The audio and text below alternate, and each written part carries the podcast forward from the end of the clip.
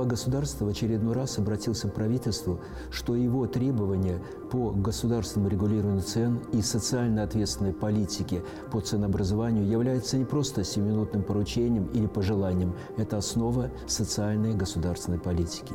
Надо дать должное скоординированным действием правительства и Национального банка, благодаря которым именно за счет денежно-кредитной политики, которая была адекватна текущему моменту, удалось снизить темпы инфляции в третьем квартале текущего года. Но в то же время не надо примешать и роль административного регулирования цен. Не рыночно, да, но давайте посмотрим, как с этой проблемой справляются в странах с так называемой рыночной экономикой. В еврозоне продолжается рост инфляции. На данный момент ее значение составляет максимальный уровень за весь период существования данного интеграционного объединения. В частности, его величина почти составила, почти достигла 11%. Причем в странах Прибалтики этот уровень уже составляет более 20%. Западные центральные банки пытаются справляться с этой проблемой, с этой задачей классическими методами, путем повышения ставки рефинансирования. Однако этот инструмент уже не работает. В обществе все буквально эксперты наблюдают рост социального протестного настроения и, как следствие, ожидаемая смена правящих элит. Италия, наверное, первая, но однозначно не последняя страна, которая столкнулась с этой проблемой, где галопирующая инфляция привела к смене правительства.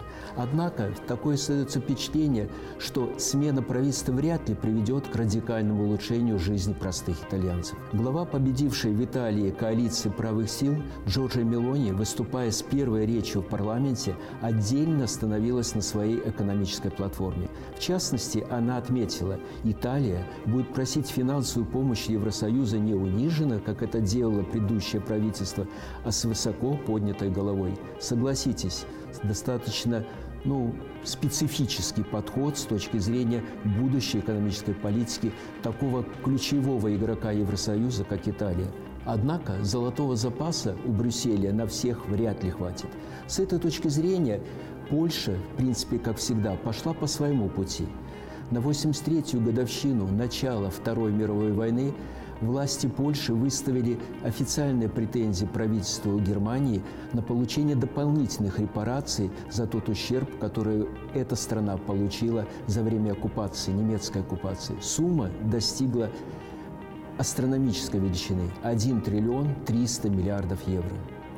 Но как же обстоят дела и с ролью невидимой руки рынка в апологете рыночной экономики такой страны, как Соединенные Штаты Америки.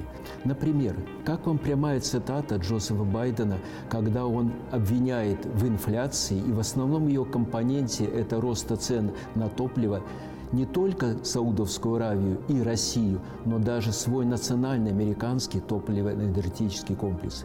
Я процитирую его прямое выражение – Буквально он заявил следующее. Их прибыли – это внезапный куш от войны. Во время войны любая компания, получающая рекордные непредвиденные доходы, подобные нынешним, обязана действовать ответственно, выходя за рамки узких своих корыстных интересов руководства и акционеров. Вам это ничего не напоминает?